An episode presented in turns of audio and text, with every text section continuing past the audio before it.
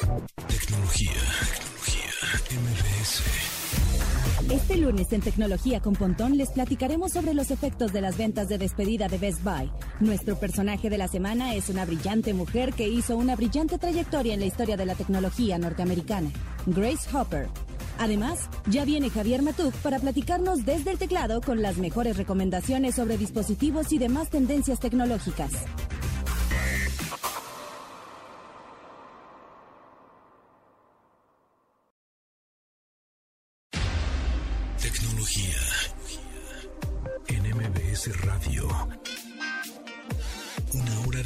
Analógico trascendido a digital. Gadgets, gadgets, tendencias. Tecnología vestible y avances que prueban que vivimos en la era que alguna vez soñamos como el futuro. Con José Antonio Pontón. Tecnología en MBS Radio. Hola amigos, ¿cómo están? Bienvenidos a Tecnología en MBS 102.5. Mi nombre es José Antonio Pontón. Hoy ya es 7 de diciembre.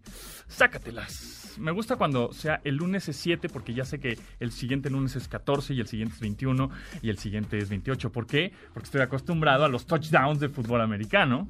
Y entonces que Rodrigo ahora trae su jersey de los 49ers. Eh, y hoy juegan los Bills contra los 49ers. Exactamente. Mis Bills contra los 49ers. Hoy juegan el Monday Night Football. Y hablando de um, fútbol, Cruz Azuleada. Chale. Pero bueno, no vamos a hablar mucho de eso. Porque, número uno, porque no tengo idea de fútbol. Y número dos, se me hace, no sé, este es un programa de tecnología, entonces igual digo una barrabasada y me pueden criticar y me pueden decir, ah, tú estás tonto porque no sabes de fútbol. Yo sé, lo admito, pero ¿cómo es posible que 4-4 y gane uno. Si empataron, ¿no? Es lo que no, no, no logro entender. Mi lógica no futbolística me, me, me dice no, no logro entender eso. ¿Será porque no me gusta? ¿Será porque no me interesa? ¿Será porque el torneo es muy mañoso? ¿Será porque todo en junto? Todos los anteriores. Pero bueno, en fin, Neto, el Cruz Azul, Chihuahua. Es el, nuestro producción en, al aire, en los controles, Neto es Cruz Azulino y es increíble, ¿verdad? Que pasen esas cosas. Ya hasta, no sé qué pensar, igual ya lo hacen a propósito, porque si no, no encuentro explicación. Pero bueno, vámonos, no nos salgamos del tema del fútbol, digo, salgámonos del tema del fútbol y hablemos del Pontip de hoy, que no sé si alguna vez lo comenté en alguna otra emisión, pero Meet Jitsi es una plataforma increíble para tener videollamadas, a mí me gusta mucho, es gratuita, puedes tener hasta 75 personas al mismo tiempo, hay aplicación móvil, Android, iOS y por supuesto puedes meterte a través de tu navegador web en Meet, m -E -T, Met, J-I-T, así como suena, J-I-T, meet.hit.c, S-I, meetjitsi, ¿ok? Si no, pues lo googleas. O si no, lo ponemos ahora en arroba tecnología MBS, que es nuestro Twitter. Eh, meetjitsi es esta, pues, plataforma de videollamadas que hasta um, este Edward Snowden la recomienda porque es totalmente segura. Tú le puedes poner password y, si es que necesitas que la que tu videollamada pues, no entre todo el mundo y tu eh, y tu URL o tu link, tu liga puede ser personalizada. Por ejemplo, meet.jit.c diagonal japonton o diagonal tecnología MBS. Es más, lo vamos a hacer ahora, a ver si logramos este rápidamente. Lo hacemos aquí. Vamos a hacer una videollamada en meet.jit. Ay, chihuahuas. Jit. Diagonal. Ah, así. Eh, así. Meet.jit.c. Y eh, te digo que puedes eh, personalizar tu, tu, tu, liga. Entonces esa pues es la que compartes por WhatsApp por Twitter, por donde sea, para que la gente se conecte a esta videollamada y te va a decir cuántas, cuánta, la, la persona que acaparó la conversación te va a decir cuántos minutos habló, no tienes límite, porque luego Zoom, la versión gratuita, ves que tienes un límite de 40 minutos y te dicen, eh, vámonos para afuera, ¿no? Otra vez tienes que hacer sesión. Y MeetJit, no, eh, también puedes eh, compartir tu pantalla sin ningún problema. La verdad es que está súper buena y lo, y lo que lo hace seguro es que no tienes que dar ningún dato, no tienes que poner tu mail, no tienes que poner tu, este, prácticamente tu nombre o tus datos de nada, no tienes que ingresar al sistema con un password ni nada de eso. Nada más pones meet.jit.c y empiezas la, la, videollamada. Compartes esa liga que te da de cajón o por default o creas la tuya y listo, empiezas a hacer tus videollamadas. Aquí estamos... Ah, es que la red, ahorita, me conecto a otra red para que esté abierta. Y igual hacemos un experimento, ¿no? A ver quién se conecta. y que estamos ahí chacoteando, hacemos videollamada al aire. ¿Va? ¿Les parece bien? Bueno, pues con eso comenzamos el update de hoy, 7 de diciembre. Las noticias más destacadas en la industria tecnología. En el mes de noviembre, la cadena de electrodomésticos y productos de electrónica Best Buy anunció su salida de México, por lo que el pasado 3 de diciembre inició con su venta especial de liquidación con grandes descuentos. La venta no solo resultó con gran éxito, que agotó muchos de los productos en la tienda digital en pocas horas, sino que también trajo numerosos problemas para poder hacer las compras en el proceso. En el caso de las tiendas físicas, muchas sucursales fueron invadidas por clientes y en algunos casos las autoridades decidieron cerrar con las tiendas para evitar contagios de COVID-19. La tienda se vio forzada a lanzar un comunicado para explicar el porqué del cierre de los locales y detener un poco las ventas de sus productos. Señalaron que posteriormente procederán con las ventas de liquidación total, aunque por el momento solo se podrá adquirir productos en línea.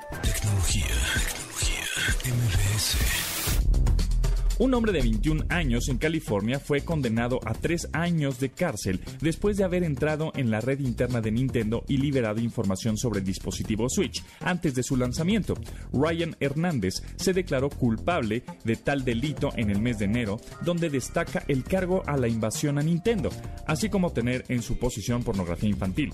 Hernández logró vulnerar la red de la empresa japonesa mediante técnicas de phishing cuando aún era menor de edad. Incluso investigadores de FBI lo contactaron para que estuviera consciente de estas acusaciones y solicitaron que dejara de entrar a esta red, aunque no hizo caso.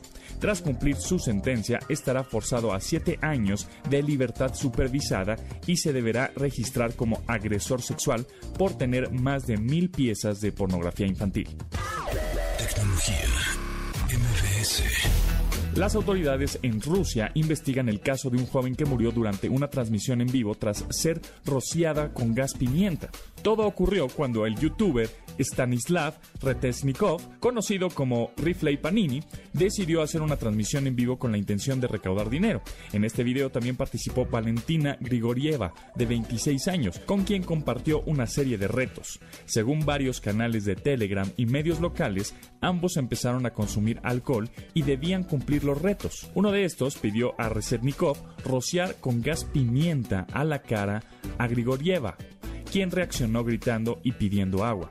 De acuerdo a quienes seguían la transmisión, el youtuber la sacó al balcón y la dejó fuera un largo tiempo. Al abrirle la puerta ella estaba inconsciente y al poco tiempo se confirmó su muerte, causada por hipotermia. Se rumora que ambos sostenían una relación y que él solía humillarla en sus videos, además de otras teorías que caen en la conspiración. Al momento, Rifley Panini no ha sido citado para declarar o ha sido detenido.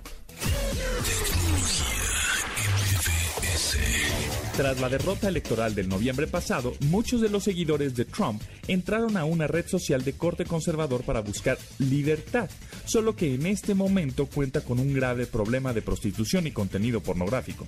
El sitio actualmente está lleno de todo tipo de contenido sexual, con especial énfasis en la abundancia de escorts. Parler, nombre de esta red, ha adoptado el sistema de moderación ligera estilo Twitter, solo que sin los contenidos más esenciales para evitar el exceso de difusión de contenidos 3X. Desde su nuevo modo libre, el sitio buscaba ganar peso con la libertad de expresión y su tendencia a favor del aún presidente Trump. Sin embargo, muchos usuarios han aprovechado esta libertad para publicar contenido pornográfico y publicitar servicios de prostitución, que incluso puede atraer otros contenidos ilegales como la pedofilia. Tecnología MBS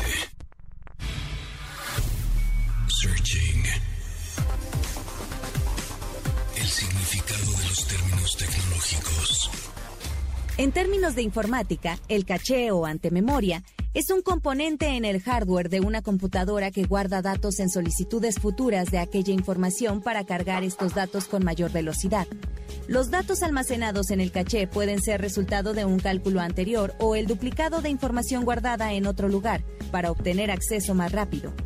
La memoria caché es un buffer especial de memoria que poseen los ordenadores y que funciona de manera similar a la memoria principal, aunque de menor tamaño y acceso ágil. Nacen cuando las memorias ya no eran capaces de acompañar a la velocidad del procesador, por lo que se puede decir que es una memoria auxiliar de gran facilidad y eficiencia. Además, esta se usa por el microprocesador para reducir el tiempo de acceso a datos ubicados en la memoria principal y son utilizados con mayor recurrencia.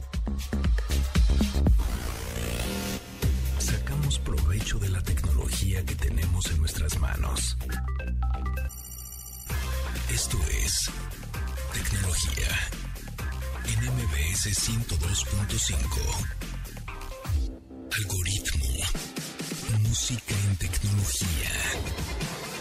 We're gonna rock down to Electric Avenue. And then we'll take it higher.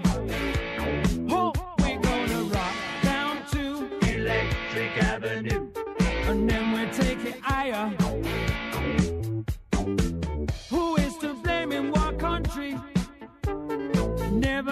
Del álbum Killer on the Rampage de 1982 se extrae una de las canciones más reconocibles y exitosas en la carrera del músico británico guyanés Eddie Grant.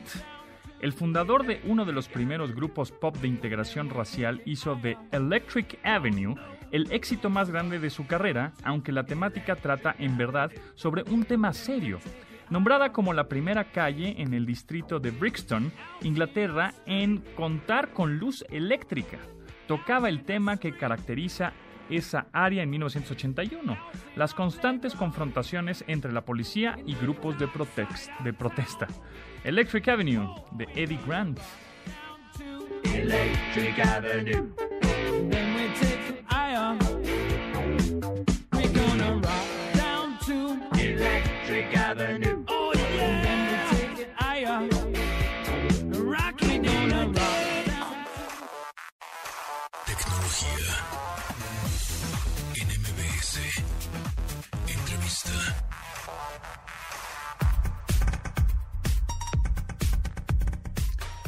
Amigos, ¿cómo se encuentran? Bueno, pues en esta ocasión eh, nos acompaña Susan Lam, gerente de producto para Latinoamérica de Western Digital. ¿Cómo estás, Susan? Hola, buenas tardes, José Antonio. Mucho gusto. Gracias por tenerme en su show. Enlace hasta Miami.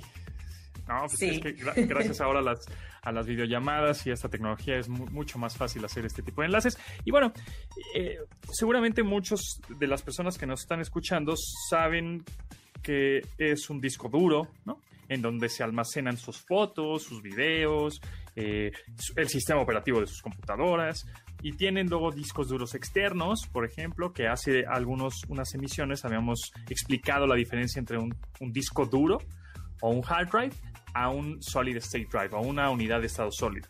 Eh, ya habíamos explicado un poco eso, que uno tiene partes mecánicas, el otro no, el otro pues de alguna manera es más eficiente en el sentido de velocidad, consumo de energía, no se calienta tanto como un disco duro, etcétera. Pero, pero ahora me, gustaría que nos explicaras un poquito más, eh, tú como experta, eh, qué es esta nueva, bueno, se está volviendo más popular, no es que sea nueva, nuevísima, ya lleva un par de años, pero este, que nos expliques, porque hacia allá vamos, es la tendencia del almacenamiento, que son estas eh, unidades NVMe, em, que son estos pues, pequeños como chips, ¿no? De almacenamiento, pero explícanos un poquito más acerca de él. Entonces, eh, nosotros como empresa tenemos una gama completa, obviamente, como sabes, de productos de em, almacenamiento. Entonces tenemos para cada tipo de computadora, para cada tipo de uso realmente y NVMe forma una grande parte de los productos que vendemos hoy en día. Eh, la gran diferencia realmente entre un producto SATA, que es el, el, SSD, eh, ¿sabes? Que antes o aún se usa, pero no es tan rápido como un NVMe que, que tenemos PCI eh, generación 3, tenemos PCIe generación 4, que es el más rápido que hay hoy en día en el mercado. Y hablando de, del producto de NVMe, lo que hace es que realmente, eh, por ejemplo, en, la, en cuestión a la generación 4, tiene 16 líneas, entonces realmente permite que el producto eh, tenga más velocidad. Pero para que te dé esa velocidad necesitas tener un motherboard que, que permite un producto de generación 4, porque por ejemplo, si vas a poner un producto de generación 4 en un motherboard que tiene una, un puerto de generación 3, entonces te va a dar la velocidad de generación 3, aunque se puede usar el 4, solo que sería como una pérdida de dinero ¿sabes? Pagar tanto por un producto y no te da el rendimiento que el consumidor está buscando. Se hace como un tipo embudo, ¿no? Un, embudo ahí de transferencia de datos. Ahora estamos hablando de estos puertos que son SATA, PCI Express, etcétera, que son estas conexiones que tienen tu, tu computadora, que tiene una PC. Entonces, digamos que todavía se usan, sí, las SATA, o serial ATA, que son, pues, si lo, si lo vemos o si lo imaginamos, ahora que nos están escuchando, pues es una conexión, pues, em, como tipo rectangular y más larga y tiene varios pines, ¿no? De conexión. Sin embargo, ahora que con estas memorias que tienen más almacenamiento son más rápidas, más eficientes, son más pequeñas todavía. Entonces, eh, estas NVMe que, que, ayudan a que también los dispositivos eh, móviles sean más delgados, más pequeños, este, eh, y, también ahora las consolas de videojuegos, ¿no? Estamos viendo que, por ejemplo, el PlayStation 5 tiene la capacidad de aceptar eh, memorias de este estilo, NVMe. No es que sea un disco duro, ¿no? Son grandotes, o no una unidad de estado sólido, las SSDs que vienen ya en muchas computadoras portátiles, sino que ahora son estos pequeños rectángulos que te caben en una mano que tienen un poder bestial de, almacenamiento y, de, velocidad. Entonces, ¿cuáles podrían ser las ventajas de, de esta mm, tecnología NVMe, que son estas unidades de almacenamiento? Realmente la mayor ventaja es velocidad. Es un producto que realmente tiene, eh, como dije, tenemos diferentes productos. Tenemos eh, productos NVMe para entrar, así para una persona que no quiere gastar tanto dinero, pero quiere el beneficio de la velocidad, hasta productos muy, muy premium realmente, como el SN850 que, acabamos a lanzar, que realmente es para un videojugador que quiere el máximo rendimiento de su juego. O, por ejemplo, tú, tú hablaste del PS5. El PS5 es la primera consola que viene con un puerto de generación 4 PCIe. Entonces es una consola que podrías usar nuestro nuevo producto para que te dé el rendimiento eh, de las 7000 megabytes por segundo, por ejemplo, del producto.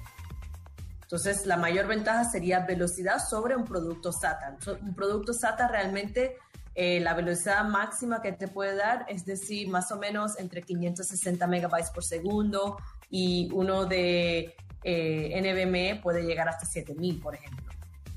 Claro, es mucho más rápido, más chiquito, más eficiente eh, y, más aguantador, ¿no? En el sentido de que si se te cae, pues no se te, no se te pueden dañar los datos como si fuera un disco duro. Un disco duro, se te puede caer el disco duro, una computadora que tenga un disco duro adentro, pues tiene partes mecánicas, que es una aguja y un disco tal cual. Correcto. Entonces, si se, cae o algo, pues la aguja se puede, o, la, o el brazo de la aguja se pueden romper y ahí es muy complicado sacar la información. Y este tipo de, memorias, NVMe, o, unidad de estado sólido, pues esas las puedes mover, se pueden caer, de pronto le pueden hasta... Luego he visto algunas pruebas que le ponen fuego y no les pasa nada a este tipo de memorias, ¿no? Son súper, súper extremas. Sí, son, son mucho más resistentes a un disco duro definitivamente.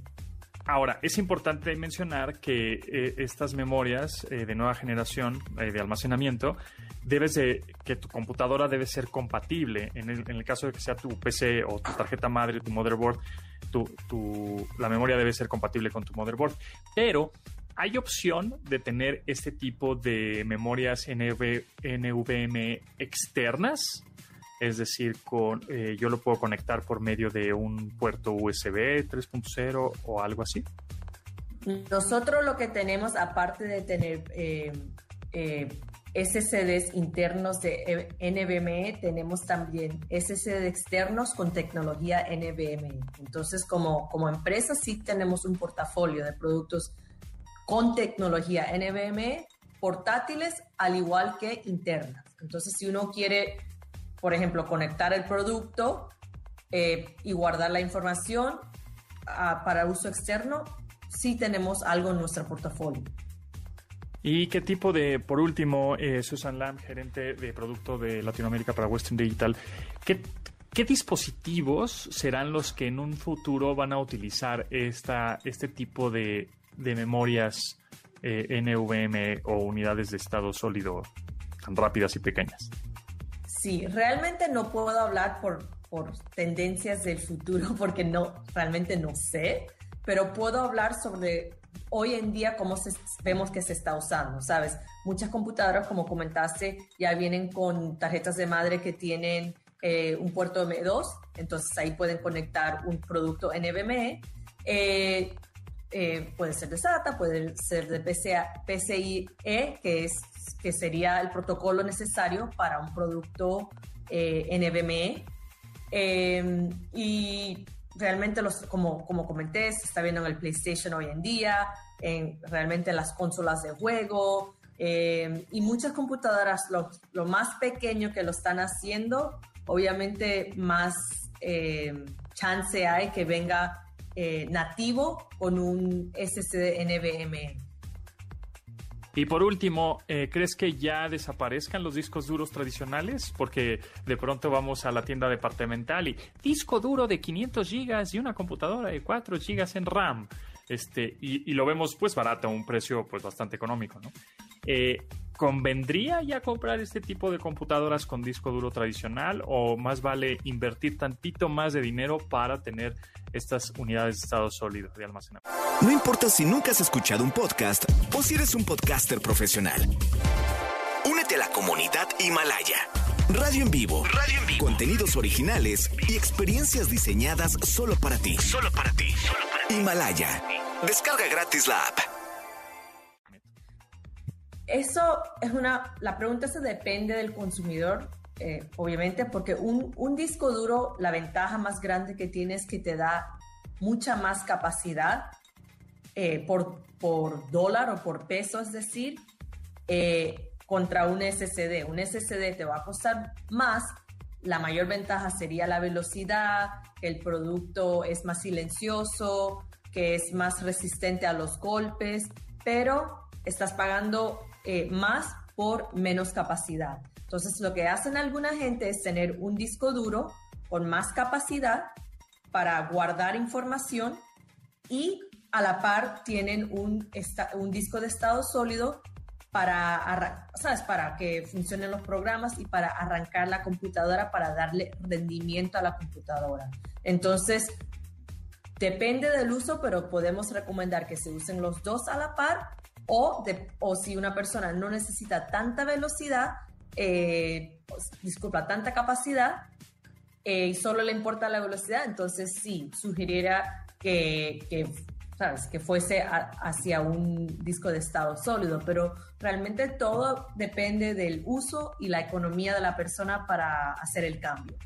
Claro, entonces hay opciones para todos, van a seguir coexistiendo todas estas unidades de almacenamiento, disco duro, solid state drive, NVMe y bueno, pues lo que venga en un futuro.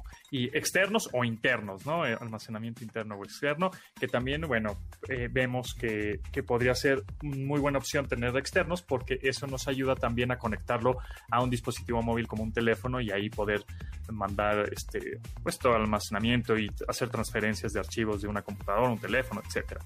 En fin, bueno, muchísimas gracias, Susan Lan, eh, gerente de producto para Latinoamérica de Western Digital. Ahí seguiremos en contacto, estaremos pendientes a los próximos lanzamientos.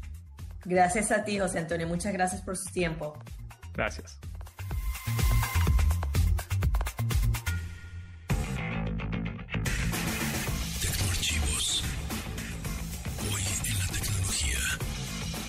El 7 de diciembre de 1999, La Recording Industry Association of America, lo que conocemos vulgarmente como la Asociación de Derechos de Autor, puso una demanda contra el servicio de descarga de archivos peer-to-peer, Napster. Esta asociación ganaría eventualmente las acusaciones contra Napster, lo que provocó que este servicio suspendiera sus operaciones y cayera en bancarrota.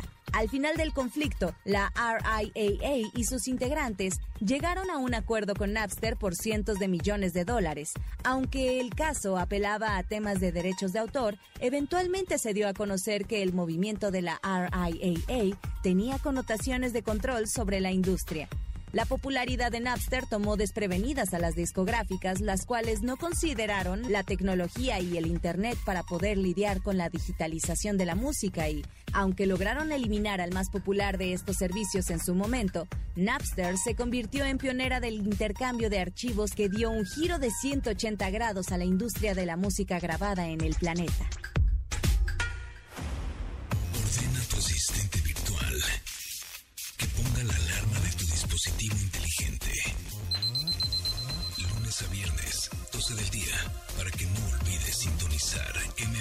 102.5 FM y así actualizar tu vida digital. De admirar sus avances, ahora somos relatores de cómo rebasa los alcances de nuestra imaginación. Tecnología en Radio. Regresamos.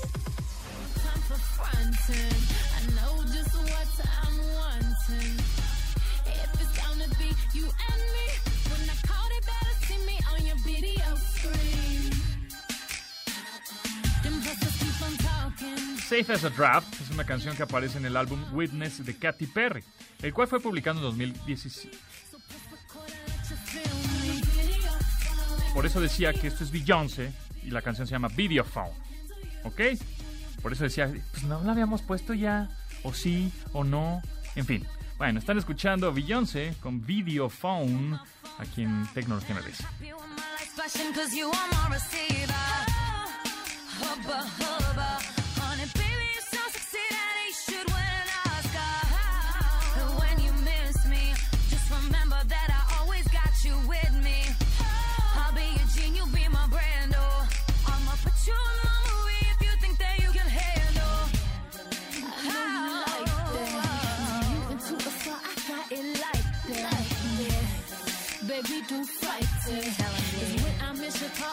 Call, I hit you right back. Them hustlers like my fashion. They like the way I'm walking. You're saying that you want me. So press the call, let you feel me. Desde el teclado. Con Javier, con Javier Matuk. Javier Matuco, hoy es lunes 7 de diciembre ya. Pontón, Ya se nos fue el 2023. ya, ya, ya estamos entrando al 2025. ¿Cómo estás, Pontón? Bien, bien, todo bien. ¿Todo Aquí, pues platicando justo del CES, que desde el 2021, que pues después de cuántos CES íbamos continuamente de manera simultánea, invictos, pues como 10 años, 15 años o no sé cuántos años. Sí, seguidos. bueno, eh, sí, el CES es la feria de tecnología, de electrónica de consumo, porque hay muchos tipos de tecnología, pero pantallas, Cámaras, eh, teléfonos. cámaras, teléfonos. Eh, ¿Te acuerdas de todos los años que fuimos a ver las fundas de los teléfonos? Que había Fundas miles y, y, miles- audífonos a lo bestia también. audífonos, todo esto es un evento que se llevaba a cabo de forma física en Las Vegas. Primero empezó en Nueva York hace cincuenta y tantos años eh, y se mudó a Las Vegas hace ya veintitantos y, sí lo hemos cubierto como unos 15, ¿no? Veces, un 15 años por ahí. Este, y bueno, pues ese evento tenía relevancia, tenía más relevancia antes porque algunas compañías se esperaban a, eh, a ese evento para lanzar sus productos. Poco a poco se fue perdiendo esto porque las compañías ya hacían sus propios eventos y ya no esperaban al CES para lanzar. Pero sin embargo, pues siempre ha sido muy importante porque es un evento que le llaman de industria. Ajá. porque le dicen del trade, ¿no? O sea, para... Sí, van no es al público. Exacto, van compradores, van medios de comunicación, van este, los, las tiendas, ¿no? Llámese este, Liverpool, Buy, Palacio Hierro, todos ellos van a ese tipo de ferias para ver qué es lo que van a lanzar las marcas ese año y decir, ah, mira, pues dame mil de esas pantallas, este, 14 mil teléfonos de estos porque los voy a vender en mi tienda. Es correcto. De hecho, eh, la parte de exhibición del CES es donde vas tú como de a pie, ¿no? Y vas a ver todo lo que hay. Pero realmente los negocios se cierran en las juntas privadas. Y hay muchos, también muchas marcas que no tienen marcas, que se llaman OEMs, ¿no? Así es. que son, por ejemplo, teléfonos sin marcas o pantallas sin marcas. Entonces tú como pues, mexicano, turco, gringo o lo que sea, porque van más de 180 mil personas eh, de todo el mundo a esta, esta es. feria. Bueno, Así es. iban a Las Eh, Vegas. exacto. decir, Oye, va, esa, esa tele me gusta. A ver, ¿cuánto me la das, este, empresa china, coreana, Sí. taiwanesa, lo que sea? No, pues en tanto. Ok, ¿le ponemos poner mi marca? Claro. Sí, sí, le ponemos mi Ahora está, te la mando, por ¿no? supuesto. Así es. Así. Básicamente para eso es, o para eso era.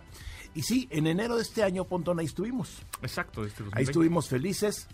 Perdón. Que seguramente ahí hubo un contagiadero que ni en cuenta nos dimos. ¿eh? Exacto, porque recuerdo que por ahí en algún... Dura cinco días aproximadamente. Y recuerdo que por ahí en algún momento de esos días escuchábamos, oye, que hay un virus en China, ¿no? Ujú. Ah, sí. Pero pues está muy lejos. O sea, ¿qué, no? Ya van como mil muertos. Ah, está bien. O sea, ok, digo, es una noticia, pero pues hasta ahí. Pues bueno, de esos 180 mil asistentes, como 172 mil son de origen asiático. Es correcto. Sí. No, no, no, no chinos, pero sí asiáticos. Sí, sí.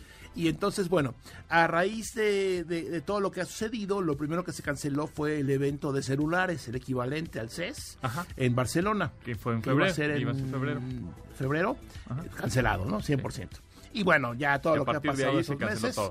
Sí, y ahora el CES regresa de forma digital, lo cual nos tiene con el Tristes. pendiente. Sí, nos tiene tristes porque era Ah, no, muy, tristes sí. muy padre ir a, a- a Las Vegas año con año. Primero disfrutar la ciudad, después echar un poco de relajo, pero también eh, el color, el color que hay, el ambiente que hay de toda la feria, de ir por los pasillos y conocer los gadgets y el audífono nuevo, inno- innovaciones pues un poco útiles algunas, otras inútiles. Claro. Y te encontrabas de todo, De te- todo. tecnología eh, de- en el- la industria de los eh, medicinal, pues en la industria de salud, Sí. este tecnología automotriz muchísima, eh, audífonos y cases y fundas por todos lados. Y la pantalla más grande con mayor pantallas, está. este, enrollables y cuánta cosa, ¿no? Sí, si te fijas, bueno, si recuerdas hace algunos años cuando empezó el auge de las videoconferencias, no ahorita, hace años, mucha gente decía, pero ¿para qué hacen ferias? O sea, ¿para qué vamos a un lugar, nos trasladamos en avión antes del coronavirus? ¿eh?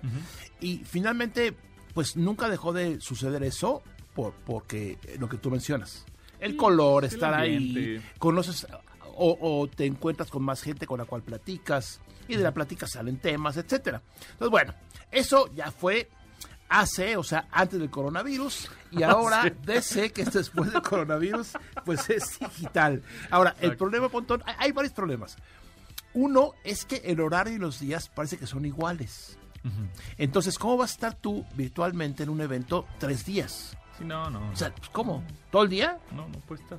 No, todavía no saben los horarios, ¿eh? O sea, son los días ya están del 11 al 14, del 11 al 14 de enero. Enero, ujú. Eh, el horario todavía no lo ponen, porque hay que ver si... eh, la feria originalmente era de 9 a 6, ¿no? 9 a 5, 9 a 6. Entonces Ajá. ibas al centro de exposiciones y estabas ahí todo el día o lo que tú querías, pero te movías. Ahora, pues nadie va a estar de 9 a 6 en su computadora, nada más viendo el CES. No. Estás trabajando y ahí te cuelas. Pero hay otro agregado que se me hizo súper raro. ¿Cuál? Billete, Cuesta. varo, No. Pues no, creo que no. dólares. Por supuesto que no. 149 dólares, que son unos 3 mil pesitos aprox, eh, te cuesta. Que ojo, ese costo ellos lo ponían o lo, lo tienen. Uno, para que no se meta cualquiera.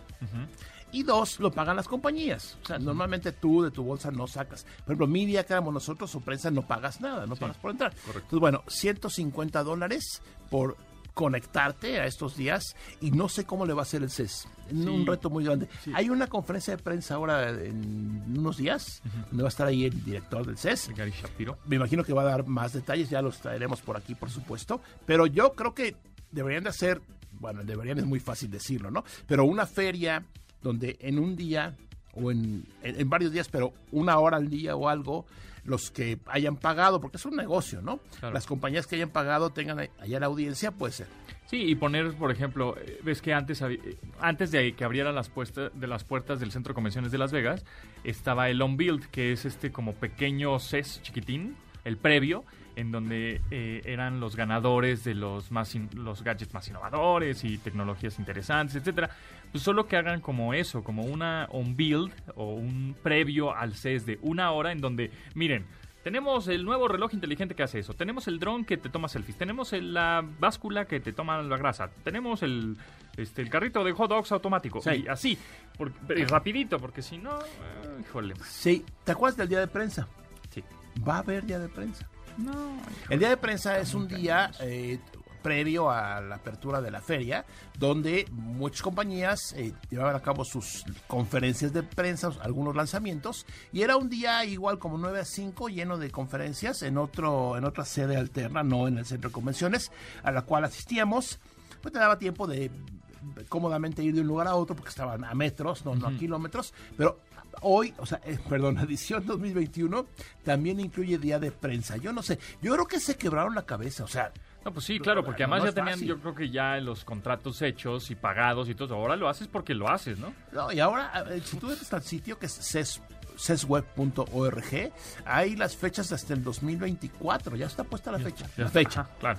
Este, todo ha cambiado, obviamente. Este evento, eh, obviamente, va a ser muy diferente, pero no sé si, eh, como lo están planteando, hay que ver el horario de, de las, de las de los eventos, de las presentaciones, eh, va a, a- a ser efectivo para que la gente siga conectada, porque eran 180 mil visitantes. Sí, era una locura. Y, y además era padre porque además sí tenías el gadget en las manos y lo tocabas y, ¿no? Y, y seguramente con esos, este, eh, ve- venía el, una persona, tocaba el gadget, lo probaba, llegaba otra y lo tocaba y, y entonces empezaba el contagiadero. Así ¿no? es. Sí, era un punto de contagio tremendo. Pero bueno, este, es- continuamos.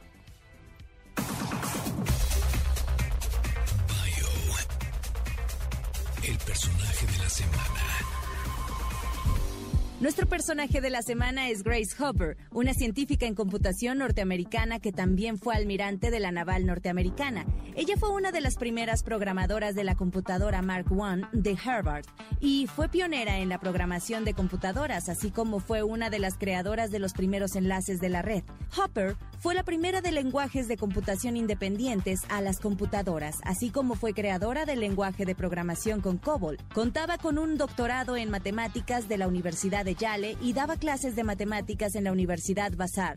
Empezó su trayectoria en computación en 1944, poco tiempo después de trabajar en la Harvard Mark I. Ella creía que el lenguaje de programación basado en el inglés era posible y convirtió el idioma inglés en un código de máquinas comprendido por las máquinas a través del programa Linker. En 1954, Grace ayudó a llevar a su equipo de trabajo a la programación automática y vio el lanzamiento de numerosos lenguajes como Flowmatic sin mencionar que participó en la creación de lenguajes de programación como COSACIL o COBOL. Se retiró de la naval en 1986 y mantuvo su trayectoria al trabajar en consultoría para la Corporación de Equipo Digital. Murió a los 85 años en Arlington, Virginia, aunque dejó como legado inmediato el detector de destructor de misiles llamado en su honor como USS Hopper.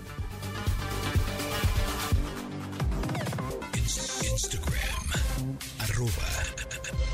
Tecnología. MBS. Algoritmo. Música en tecnología.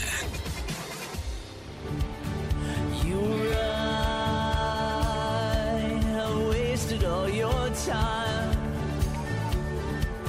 Said it all. You drank too much at dinner. En 2011, la agrupación norteamericana Jack's Mannequin lanzó su tercera y última producción discográfica llamada People and Things. Fue producido por Rolf Caballo y, o Cavallo y Jim Scott, quienes se han distinguido por trabajar con músicos de rock y obtuvo buenas críticas en términos generales, aunque no fueron suficientes para mantener al conjunto unido para futuros materiales. La canción Television es parte de este trabajo y fue compuesta por el líder del conjunto Andrew McMahon, quien escribió con Jaren Johnson esta canción experimental inspirada en su dependencia a la televisión para poder dormir.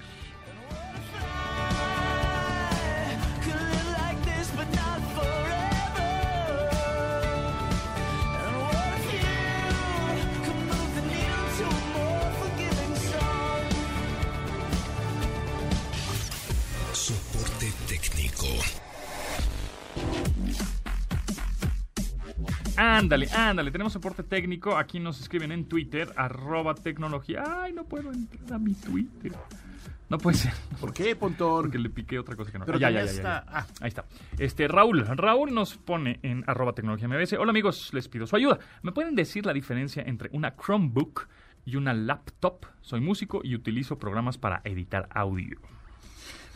Ok, la explicación complicada, simple, Sí, la- es, exacto. hay computadoras que usan Windows como operativo, que exacto. todo el mundo conocemos. Están las Macs de Apple, que usan un operativo que es propietario de Mac o de Apple. Y están las Chromebook, que usan una versión de un operativo que se llama Chrome OS. Ajá, el sistema operativo de Chrome. Ajá. Entonces, la diferencia es que no le puedes poner ningún software que no sirva dentro del navegador. Exacto. Le puedes poner apps de la tienda de Google. de- sí, de Google. Le puedes poner ahí el Netflix y lo- algunas, extensiones. Pero eh, eres músico. Músico. si quiere bajar Audacity, por, por poner un ejemplo, no se puede. Sí, o Pro Tools, o, No, o-. Vegas, o alguna edición un poco más robusto, mm, tendrás que encontrar una solución para ese sistema operativo que, eh, que por lo general son cosas más light. Totalmente. General. La forma de imaginarse cómo es una Chromebook ya usándola es que tú en tu computadora actual abras el Chrome, el navegador, Ajá, y todo lo hagas ahí dentro. exacto. No pongas doble clic a nada fuera de Chrome, ningún programa, porque eso no vas a poder hacerlo en una Chromebook. Lo que sí, Sí, bajar algunas apps, sí, pero no funcionan tan bien todas y no son tan robustas. Sí, y son más, están más pensadas también por lo general porque hay, bueno, hay gente que eh, sí le sabe un poquito mover más a la Chromebook y puede eh, generar o editar fotografías y video, imágenes, pero por lo general, eh, primero, son más baratas, o sea, pueden costar 6 mil, 8 mil pesos Sí. una Chromebook. Eh, la otra no tanto no tiene tanto poder de cómputo, No, no, es no. decir, son procesadores más básicos, un- memoria RAM básica, Sí. 4 gigas, por lo, ¿no? Y almacenamiento limitado. Ajá, limitado, este, porque todo está basado más en la nube o que tienes que estar conectado a internet. Entonces, para, para estudiantes de primaria, por ejemplo, que nada más están en videollamadas ¿no? o utilizan Google Classroom, pues una Chromebook es ideal. Eh, para personas que quieran editar un video en 4K, No, pues no, no, olvídalo. les va a costar un poco No, de trabajo. eh, te- como te decía, todo lo que puedas hacer dentro del navegador Chrome de tu computadora, sin, sin otros programas, lo vas a poder hacer en una Chromebook. Muy bonito, prende muy rápido porque no tiene que cargar mucho, pero hay que fijarse bien y esa es la principal diferencia. Así es. Em, por cierto, estábamos al principio del programa hablábamos de esta plataforma de videollamadas gratuita que se llama Midjitsi, eh, que la hasta la recomienda Edward Snowden porque no tienes que poner ningún tipo Nada. de, de Clave, nada. ingresar ninguna contraseña ni nada y puedes em, personalizar tu URL, es decir, meet.hit.c diagonal Javier Matuco. Entonces, ahorita justo ya personalizamos una, así que los invito a que se metan. Claro. Estamos en vivo para que vean Claro. nuestra webcam. Aquí estamos, miren, aquí lo voy a poner para que vean a Matuk también. Eh, ahorita no hay nadie porque no les he dado la liga, pero miren, métense a, a meet.jit.c diagonal tecnología MBS. O sea, es M-E-E-T punto Hit.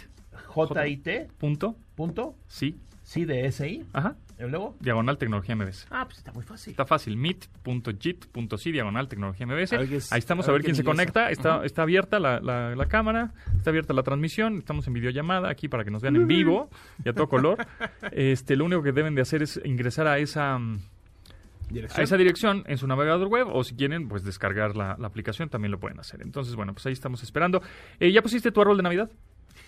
Bueno, el ya pusiste es un, es arriesgado, pero digamos que en mi casa ya hay un árbol de Navidad. Ya, ya. ya. Sí, ya, Bueno, ya, apareció. ya, ya lo Ya pusieron. lo pusieron. Muy bien, muy bien. Eh, y lo prendes y lo apagas. eh, ¿Cómo lo prendes y lo apagas? A ver. Totalmente high tech o Eso, alta tecnología. Eso es lo que yo quería saber. Y para eso sí funcionan los... ¿Ya se conectó alguien? Ya se conectó alguien, sí, pero sí, no sí. pone nada. Para eso, Pontón, sí funcionan los switches eh, conectados a internet. Miren, ahí ya se conectó alguien. Hola, Hola, amigos. hola, ¿cómo ya están? estamos, ahí estamos en la videollamada todos. Sí, bueno, yo también em, ya le, le conecté un enchufe em, inteligente a, una extensión. Sí. Y en esa extensión pongo las series de Navidad y los foquitos y todo lo- lo que te- tenga que aprender. Y esa la configuré a través de una aplicación y después de esa aplicación este, lo mandé a Alexa. Y entonces ya yo tengo algunas bocinas ahí eco en mi casa y entonces digo, eco, prende el árbol, eco, apaga el árbol. Ah, ta, ta. Y entonces le doy la, la, la instrucción a que el enchufe es el que está, es el que tiene wifi y es el que prende Sí, y apaga. claro. O lo dejé programado también. Eso. Que se prenda solito, no le tienes que decir nada a Alexa, nada, ni a Google Assistant, ni a Siri, ni al que quieras. Solo dices a las 6 de la tarde que se prenda, a las 10 de la noche que se apague. Y ya. Eh, Yo, yo hice lo mismo programarlo. A mí no me gusta andarle hablando a los aparatos, pero bueno, finalmente cada quien.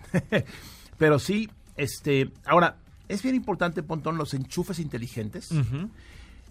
Encienden eh, aparatos y, y- y- y dispositivos que no tengan un switch lógico. Ok. Ok, ¿Qué es un switch A ver. lógico? ¿Qué es eso? güey? Un eh, microondas, para dejarlo tranquilo. Ajá. O sea, un microondas moderno, de Sí, hace unos cuantos años. Tú le picas tú, tú, tú, para tus palomitas y le pones on. Correcto. Y ese on no mueves un switch, o sea, eh, accionas un- una cosa electrónica que le da corriente. Ajá. Las cafeteras, normalmente casi todas las modernas, tú la conectas a la luz y no se prende. Se, se energiza, Ajá. pero tienes que apretar un botón para que se encienda. Eh.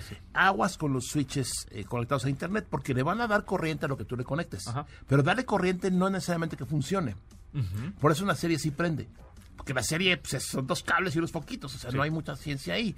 Eh, pero todos los focos, por supuesto, también sirven. Sí. Pero, no sé. eh, Refrigerador. pues sí, pero el no. refri está más salvaje. Sí, no. no. pero suponte la tele, ¿no? Ajá. No te sirve nada. Ah, no, no, claro que no. Porque no. La conectas a la, a la corriente de la tele, pero no se enciende, no, no puedes ver nada. No, tienes que prender, Pues, tienes que ojo. activar otro botón. Exactamente. Ojo con qué le van a conectar a los switches estos eh, inteligentes, porque no todo lo que le conectes. Y es muy fácil saber. El aparato que tú quieras poner un switch inteligente, conéctalo a la luz o a la corriente o a la pared. Si ya funciona, si ya hace lo que tú quieres, pues está bien.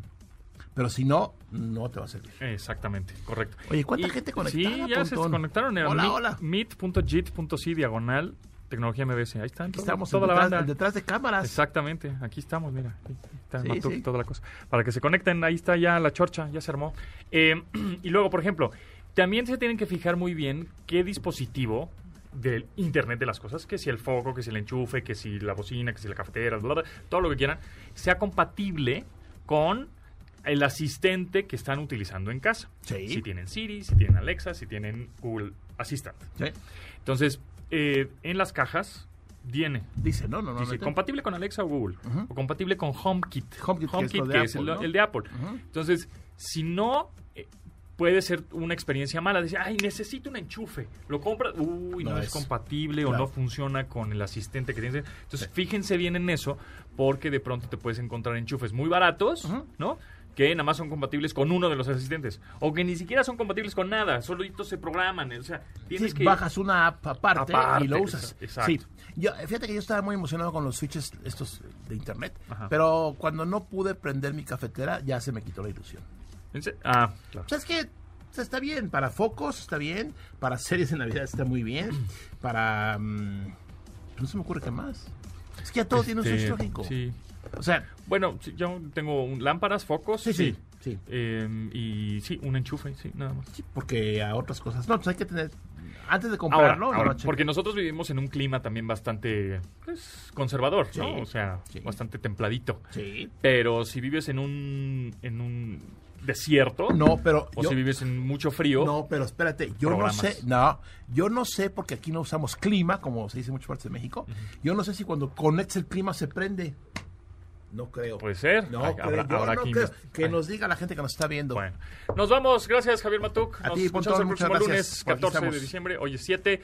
Muchas gracias a Rodrigo, a Marcos, a Neto y a Itzel en la producción de este programa. Mi nombre es José Antonio Pontón y toda la gente que está conectada en el Meet Jitsi. Muchas gracias a todos ustedes que sí se conectaron. Qué cool. Gracias, amigos. Eso, sí, ahí, ahí de repente apareció alguien que tiene la cámara activada, pero la tapa con algo. Bueno. Eso, muy bien. Muchas gracias. Eso, ahí está. Ese de, ese de rojo. Ese de rojo, buenas tardes. Muy bien, ya nos damos. Bye. De admirar sus avances, ahora somos relatores de cómo rebasa los alcances de nuestra imaginación. Tecnología. En MBS Radio.